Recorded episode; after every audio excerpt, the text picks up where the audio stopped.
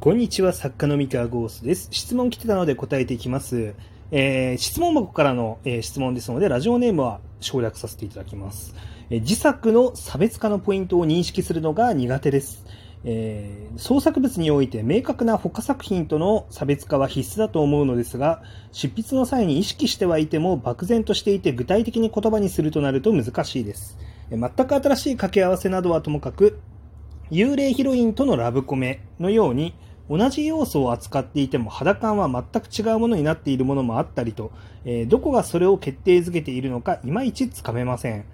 他作品との差別化をするにはどういったことが必要なのか、作品のどの要素に注視する必要があるのか、先生のご意見を伺いたいです。ということです。質問箱ありがとうございました。答えていこうと思います。えーと、難しい話ですね。うーん。えっとですね、まあ、幽霊ヒロインとのラブコメとかのように、まあ、要素をね、拾っていくと、あの、確かにね、あの、こう、なんだろう、同じじゃん、みたいな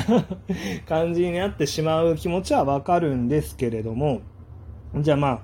ユニークだって思われやすい。まあ、どういう時にユニークだって思や思われやすいかって、あの、言う前にですね、ちょっと整理して考え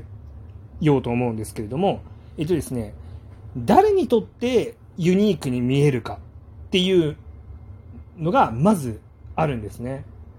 あの、ターゲット。ターゲットの問題ですね。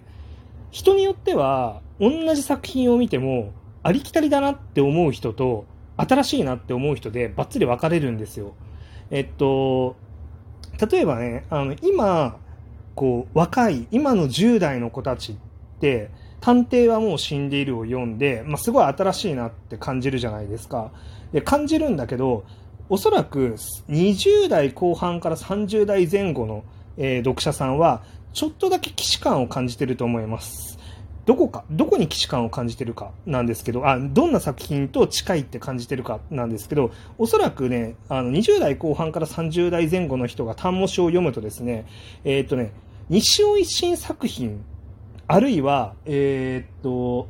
被弾のアリア、この辺りの作品との類似性っていうのを少し感じると思います。えー、なんでかっていうと、まあ、まず西尾維新先生の作品にちょっと類似性を感じるなって思うところがあるとしたら、えー、っと、キャラクターの言い回しだったりとか、文章のリズム感。このあたりが、まあ、ちょっとだけ近いものがあるんですよね。あとはいえ、まあ、単語詞は単語詞でもちろん固有の、あの、個性的な作品なんですけれども、あの、おそらく、年齢が30前後ぐらいになってくると、えー、10代の子たちにとっての単模詞とちょっと感覚がずれると思います。えー、10代の子たちにとっての、えー、単模詞っていうのは本当に全く新しいし、あの、すごい新鮮で、ここあの独特の作品あの似てるものは何もないっていうふうに多分感じると思います。はい。で、まあ、被弾のアリアとの類似に関してもなんで、関してもなんですけど、えっと、まあ、女の子が、まあ、銃使って、あの、すごい、あの、独特なアクションをする。で、独特なシチュエーションで独特なアクションをするっていうところが、被弾のアリアとすごい近いんですね。で、しかも、その、扱ってるのが探偵なんですよ、どっちも。えっと、被弾のアリア武装探偵っていう、あの、架空のね、戦いに特化した探偵のお話なんですけど、まあ、単模詞って、まあ、まさに戦う探偵の話なんですよ。で、あの、アクションシーンとかも、まあ、結構、例えばその、飛行機の中でハイジャック犯と戦うとか、まあ、この、場所の選定だったりとか、シチュエーションの、こう、は、なんだろうな、あの、はつらつさっていうとなんか変な感じなんですけど、まあ、例えば、ヒランナリアの序盤ってセグウェイ無人セグウェイが襲ってくるみたいなやつとか、あと、あの、バスが、なんかジャックじゃないけど、バスに乗ってたら襲われて、で、なんかこう、カーチェイスしながら戦うみたいな、なんかそんなシーンとかあるんですよね。で、なんかこの舞台の選び方とか、その、アクションのあの、選び方のセンスっていうのが、まあ、ヒラノアリアとタンモシってちょっと近いんですよ。まあ、僕はヒラノアリアのこともよく知ってるから、まあ、そこは感じるところがあるんですよね。なので、僕の世代とかだと、まあ、この辺りとちょっと類似性があるかなっていう感じはします。ただ、だけど多分今の10代の子たちにとっては、ヒラノアリアも日曜石先生作品のことも知らないので、あの、おそらく、あの、まっさらなものとして、あの、感じてると思います。まあ、でもこれはしょうがないと思ってて、両者の作品って10年ぐらい間が空いてるんですよね。あの、出る時代が。まあ、10年も間が空いてたら、まあなんかもうまっさらなものになると思います。はい。あの、似てるっていう感覚は持たれないですね。まあ、ただターゲットにもよるっていう話ですね。で、一方で、じゃあかといって昔の被弾のアリアやその西尾維新先生の作品と、えー、このタンモシっていうので、全く同じかって言ったらそうではなくて、全然違う部分っていうのもあるんですね。どこか。タイトルとパッケージングですね。えっと、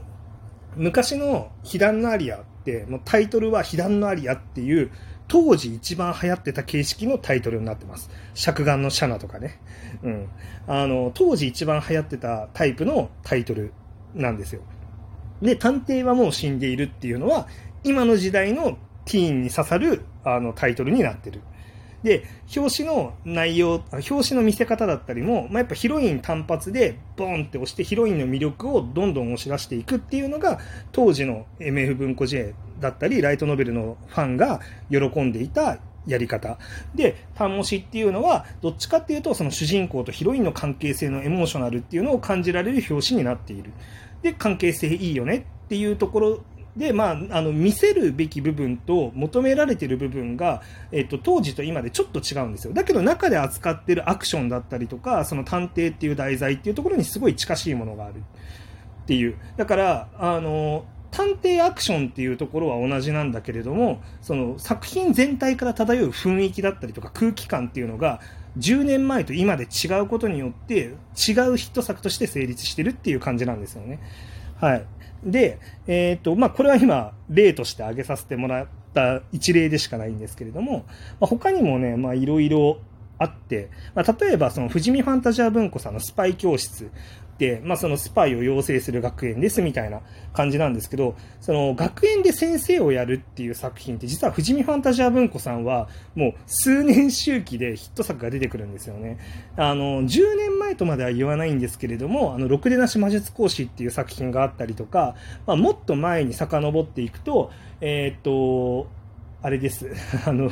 あのタイトルが出てこない。リアルバウトハイスクールでしたっけ？ちょっとタイトル忘れちゃったんですけど、とか、あの、結構その主人公が先生ですっていう作品って結構あってですね、で、学園が舞台で、で、こう、なんか、スパイとか暗殺者とか、そういう、なんだろう、えー、あの、世界観ですよね。っていうのは、あのこう、実は富士見ファンタジア文庫さんにはよくある系譜というか、よくあるジャンルではあるんだけれども、でも今の10代の若い子たちがスパイ教室を見たときに、多分そんなに類似性を感じないと思います、それらの作品と。で、えっと、じゃあ、その、それらのこれまでの富士見ファンタジアとスパイ教室も、あの、実はその似たような部分っていうのは持ちつつも、じゃあどこで新しくなってるかっていうと、えー、まず、その魔法、剣と魔法の世界にしなかったっていうのが、えー、昔の流行と、まあ、今の時代におそらく受け入れられやすいであろうっていう、なんか、あれですよね、その設定の違いなんですよね。あの、完全な剣と魔法のファンタジーっていうよりか、まあ、スパイっていうものに、あの、フォーカスしていて、で、なん、なんて言うんだろうな、その、舞台も完全なファンタジー世界じゃなくて、まあ、おそらく現実っぽい世界っていうのを想定してる。まあ、その辺が、まあ、ちょっと違いなのかなっていう感じですかね。まあ、あと、そのパッケージの色味とか見せ方とか、まあ、そういうのも全部含めて、まあ、スパイ教室の方がやっぱり最新の新しいものになってるっていう感じですね。まあ、なので、あの、ジャンルっていうところを見てしまったりとか、まあ、要素っていうところだけ見ると、まあ、実は、その、似たようなものっていうのが、まあ、出てくるっていうのは全然あるんですけれども、やっぱ細かいところに現れるんですよね。その別、あの、差別化されてる部分って。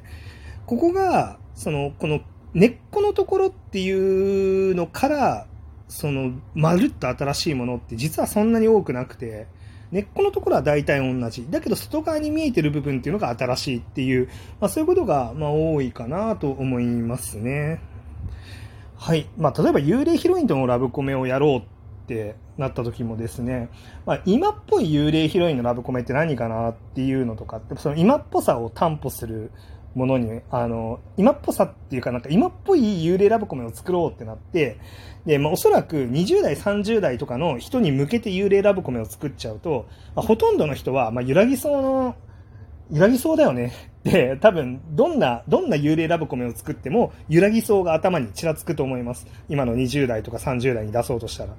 揺らぎそうだったりとか、まあ、他の幽霊ヒロイン、まあ、いろいろあると思うんですけど、まあ、それらが浮かぶと思うんですけど、まあ、その10代とか、まあ、もうすぐ10代になる子たちに向けてだったら、もしかしたら、まあ、ちょっと新鮮なものっていうのを出せるかもしれないです。ただ、その時に、揺らぎそうのゆうなさんと全く同じヒロイン像だったりとか、あの、揺らぎそうのゆうなさんでやってた、その、主人公が強い、あの、めちゃめちゃ強い殴って除霊する除霊師であるっていうところだったりとか、まあ、あの辺りの揺らぎそうをたらしめる要素っていうのがいくつかあると思うんですよね。まあ、温泉宿であるっていうところとかも含めてなんですけど、あの辺りを多分ことごとく被らせていくと、まあおそらく10代の子たちが見ても、なんとなく知ってる気がする古い感じの設定だなっていう、その、なんとなくで感じる古さっていうのを、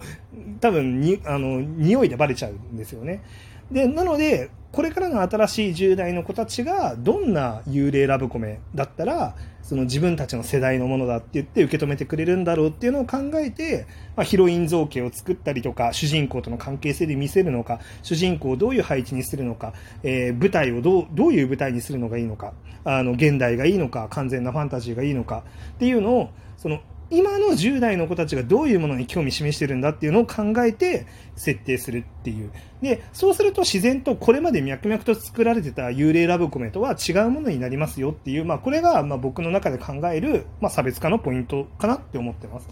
で、ここで、えっ、と、その時代に存在する他の幽霊作品、幽霊ラブコメがある場合は、まあ、それと比べてあのずらしていくっていうことをまあやればいいだけで簡単かなと思うんですけど、そもそもあんまりそのやり方は僕はあのお勧めはしないかなっていう感じですね。もうちょっと長いスパンで見て、あの有名な作品とのずらしっていうのをするといいんじゃないかなって思ってます。というわけで今日の話は以上